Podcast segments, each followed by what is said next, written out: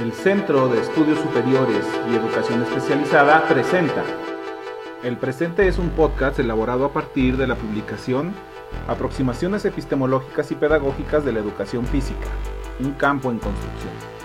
Editado por Beatriz Elena Chaverra Fernández e Iván Uribe Pareja en Funámbulos Editores, Medellín 2007. Cuatro hermenéuticas de la educación física en Colombia. Luz Elena Gallo Cadavid. Jean Lebouche, en la psicomotricidad, método psicoquinética. El francés Jean Lebouche, 1924-2001, fue formado como profesor de educación física en el Centro Regional de Educación Física en Dinard en 1947. Como deportista y por el interés en profundizar en el movimiento humano, estudió medicina y se especializó en kinesiología. También fue licenciado en psicología. El pensamiento de Jean Lebouche se puede sistematizar en dos etapas. La primera en una educación física científica a partir de la propuesta de un método racional y experimental de educación física con sus trabajos publicados en 1952, 1959 y 1961. Y segunda, la creación del método de la psicoquinética consignada en los de 1966, 1971 y 1987. El primer momento del pensamiento de Jean Lebouche está relacionado con la propuesta de una educación física científica. Este momento comprende la reflexión acerca de los métodos y objetivos de la educación física que se proponían en Francia desde 1947. El primer objetivo se relacionaba con el método médico, con la gimnasia correctiva y era el desarrollo normal del niño y la búsqueda de actitudes correctas. El segundo objetivo se correspondía con el método natural, con base en las costumbres del gesto natural, y el tercer objetivo era la iniciación deportiva. Lebouche abandonó la idea de desarrollar una educación física científica al comprender que los métodos no estaban propuestos por educadores, sino por las personas que creaban los programas, quienes a criterio de Lebouche, 1993, no tenían realmente tantas preocupaciones científicas, sino simplemente seguir una serie de corrientes de manera demagógica. Como los programas de educación física no eran creados por los mismos profesores, sino por las federaciones y grupos políticos, Lebouche vislumbró que no era posible en esas condiciones intentar una educación física científica. Por esta razón renunció como profesor y empezó a trabajar fuera de la educación física. En el segundo momento del pensamiento de Jean Lebouche, la creación del método de la psicoquinética o educación por el movimiento en 1966, el método lo crea el autor fuera de la educación física, intentando crear una ciencia del movimiento que pudiera ser aplicada tanto en educación física como en psicomotricidad o en fisioterapia. Lebouche partió de la hipótesis de que el movimiento tenía una importancia fundamental en el desarrollo de la persona. Por consiguiente, esta ciencia del movimiento no era una ciencia teórica, donde se reflexiona sobre el movimiento, sino una ciencia aplicada, es decir, que debe tener aplicación a todo lo que concierne al movimiento y a la enseñanza de la persona. A esto el autor lo denomina ciencia del movimiento aplicada al desarrollo de la persona.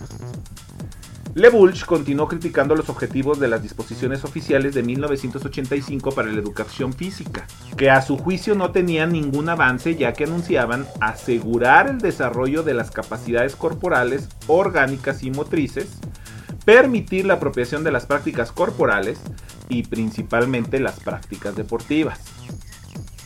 Aunque Lebouche se había retirado como profesor de educación física, siguió pensando cómo el movimiento aportaba al desarrollo de la persona dentro del contexto de las ciencias de la educación. El vacío de conocimiento que justificaba Lebouche para este momento era que en las ciencias de la educación hacía falta una investigación que tratara la importancia del movimiento que no fuese explicada solo desde las ciencias cognitivas, ya que ellas no podían resolver el problema del aprendizaje del movimiento. Con este presupuesto, planteó que era el momento de implementar una ciencia que se ocupara del movimiento humano aplicado a la educación. Surge así el método de la psicoquinética, el cual tiene una tendencia ligeramente fenomenológica. El pensamiento de Jean Lebouche en la psicomotricidad considera al ser humano como una unidad psicomática que está conformada por dos componentes. El término psique, que hace referencia a la actividad psíquica, incluyendo lo cognitivo y lo afectivo, y de otra parte el término motricidad, que constituye la función motriz y se traduce fundamentalmente como movimiento.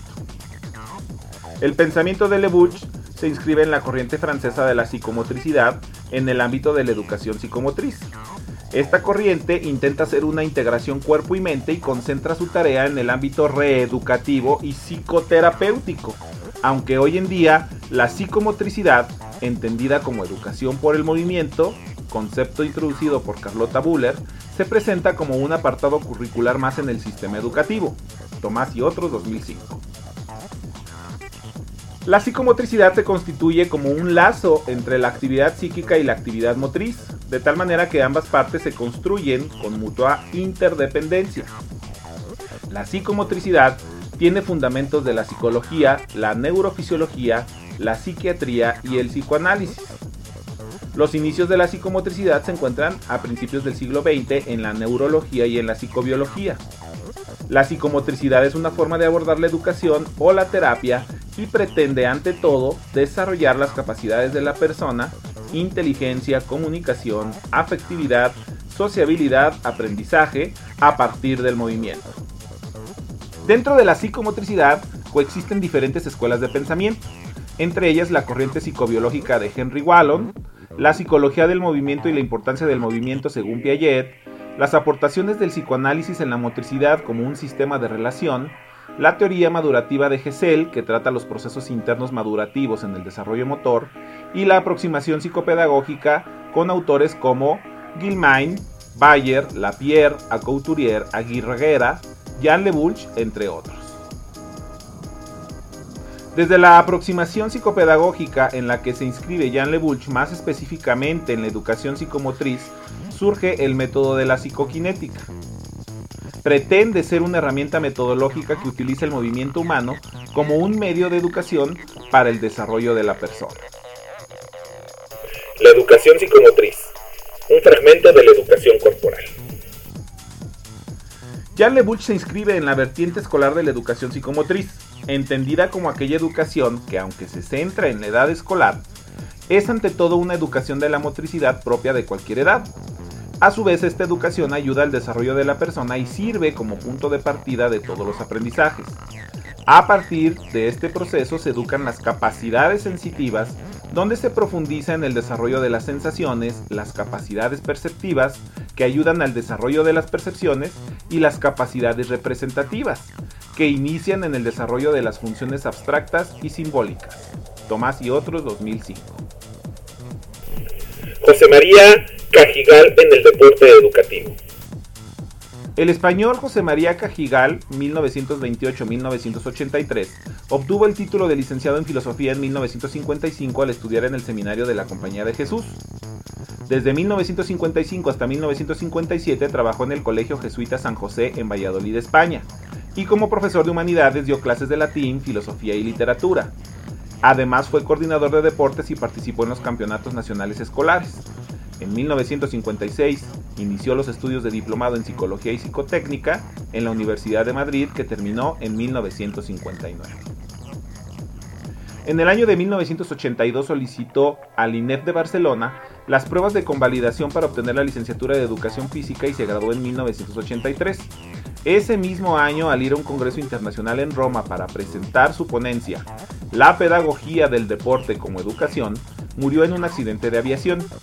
El pensamiento de José María Cajigal se puede sistematizar en tres etapas.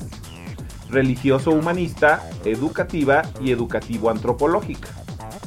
La primera etapa, religioso humanista, se infiere a partir de las dos primeras obras, Hombres y Deporte, 1957, donde hay una clara influencia religiosa exponiendo un modelo cristiano como imagen de hombre, con una perspectiva cartesiana del cuerpo, y expone los valores humanos del deporte y considera la educación en doble vía, moral y física.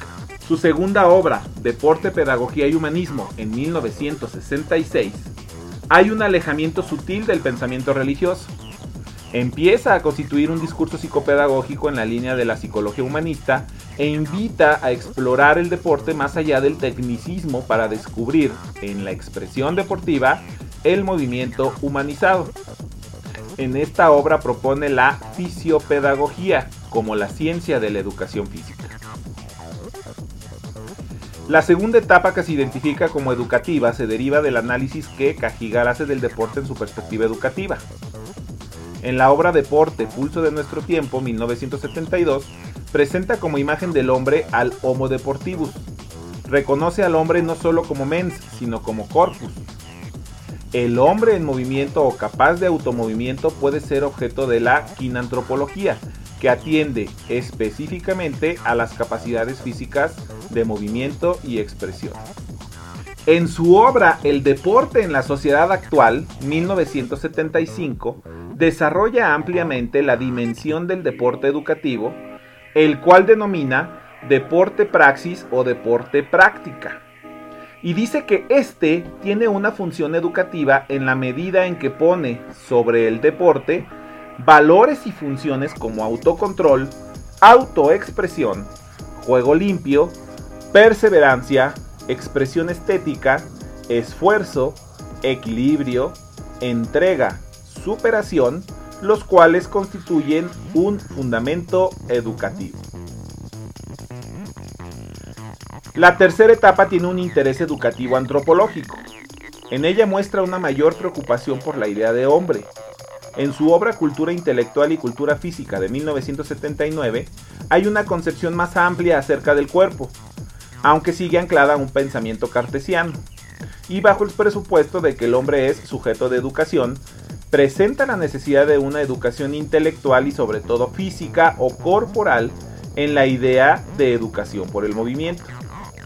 También presenta el cuerpo y el movimiento como bases antropofilosóficas para estructurar la educación física a partir de dos presupuestos.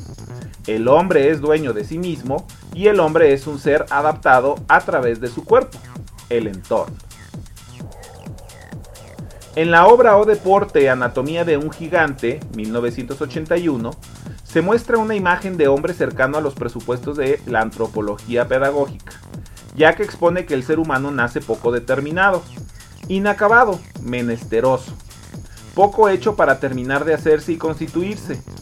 El cuerpo aparece bajo la idea de una persona en la integración psicofísica y muestra que el hombre, como un ser corporal biológico, está hecho para moverse y está necesitado vitalmente de este movimiento. También se expresa el presupuesto del movimiento humano como una realidad antropológica y el estudio del movimiento desde la biomecánica, aunque comenta que no estudiamos una máquina, sino una persona en cuya razón de movimiento hay una biología, una espontaneidad, una adaptación y una cultura. El pensamiento de Cajigal en el deporte educativo. En su obra Pedagogía y Humanismo, obtenemos diferentes hallazgos de la tesis doctoral de José María Cajigal, expresando que casi todos los entrevistados coinciden en afirmar que la educación física equivale a deporte, y pone más énfasis en este término que en el primero. Prueba de ello es que defiende una ciencia del deporte y no de la educación física. Al final de su vida llegó incluso a rechazar la psicomotricidad, y la mayor crítica que hace Cajigal a la psicomotricidad, y no claramente contra Lebulch, se resume en que la mayor atención de la psicomotricidad se concentra en la infancia, y que en la vejez la educación psicomotriz requeriría un tratamiento diferente. Pierre Parlevas en la praxeología motriz. El francés Pierre Parlevas es doctor en Letras y Ciencias Humanas, profesor de Educación Física y de Sociología de la Sorbona. Cursó estudios de Psicología y Lingüística y ofreció cursos de matemática aplicada a las ciencias sociales. El ejercicio de su profesión como profesor de Educación Física, con estudiantes de todas las edades y en diferentes niveles de educación, le permitió de una parte, reconocer la diversidad de las actividades físicas, su envergadura social y el impacto que ejercen en la personalidad de sus practicantes. Y por otra, entender los vacíos que tenían acerca de los contenidos de las actividades físicas y deportivas. De esto dedujo que el problema residía en la formación de los profesores de educación física y deportes, ya que estos sabían mostrar y realizar muchos ejercicios, pero que ignoraban las razones profundas que justificaban un modo u otro de llevarlos a cabo. Con base en lo anterior, Parlevas a comienzos de los años 60 empezó a cuestionar que el objeto original de la educación física no era el movimiento sino la motricidad. De ahí que además de entrenador nacional de atletismo, natación, esquí, salvamento y socorrismo, haya empezado a proponer las bases de la acción motriz, es decir, la praxiología motriz. Desarrolló las bases y principios de la praxiología motriz, ciencia de la acción motriz que concibe los juegos y deportes como sistemas praxiológicos, cuyo objeto de estudio consiste en desvelar la lógica interna de cada uno de ellos, con el fin de construir un mapa teórico coherente y riguroso en torno a la práctica motriz. El pensamiento de Pierre Parlevas se puede sistematizar en cuatro intereses.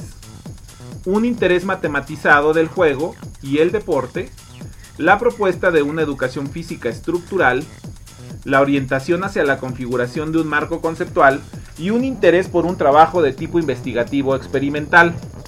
Esto le servirá como plataforma de análisis para plantear la lógica interna de las situaciones motrices y definir las limitaciones y las posibilidades del sistema de interacción global en el que se manifiesta la acción motriz. El segundo interés del pensamiento de nuestro autor es el de proponer una educación física estructural, fundamentándose en el estructuralismo tomando sus raíces de la lingüística.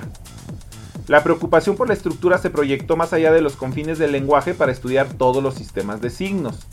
En el plano teórico, una semiología de la acción motriz. La educación física estructural ligada a la comunicación motriz, que no es una transmisión de información, sino ante todo una interacción, es decir, una producción motriz portadora de información. El pensamiento de Parleras en la sociomotricidad. La sociomotricidad tuvo su origen en Francia y España a finales del siglo XX. La preocupación era que el autor representante de esta corriente a través de la praxeología motriz remite a la dimensión motriz de la conducta humana y concibe la educación física como la pedagogía de las conductas motrices. La sociomotricidad reúne el campo y las características de las prácticas correspondientes a las situaciones sociomotrices. El rasgo fundamental de estas situaciones es la presencia de una interacción o comunicación motriz implicada en la realización de una acción motriz. El eje central de la sociomotricidad es la relación que establece la persona que actúa con los demás interventores. Parlevas 2001. En nuestro autor hay una pretensión de delimitar con precisión el objeto de estudio de la educación física y también de atribuirle un objeto preciso a una nueva ciencia del movimiento humano que para el autor es la praxiología. En la sociomotricidad hay un intento por fundamentar teóricamente la educación física, alejándola tanto de un reduccionismo biológico, de una educación del movimiento, como de un reduccionismo psicológico, de una educación a través del movimiento y en este sentido, nuestro autor propone como objeto de estudio para la educación física las conductas motrices, que se deriva hacia un tratamiento pedagógico. La sociomotricidad remite a la dimensión social de la conducta. En la sociomotricidad, el elemento central es el juego colectivo y, como señalan Riox y Chapius 1967, citados por Vázquez Bernilde en el texto La educación física en la educación básica, tener sentido del juego es situarse en los signos. Pierre Parlevas justifica la semiología en su pensamiento en tanto considera que ante la abundancia de trabajos semióticos hacen falta estudios sobre el juego deportivo.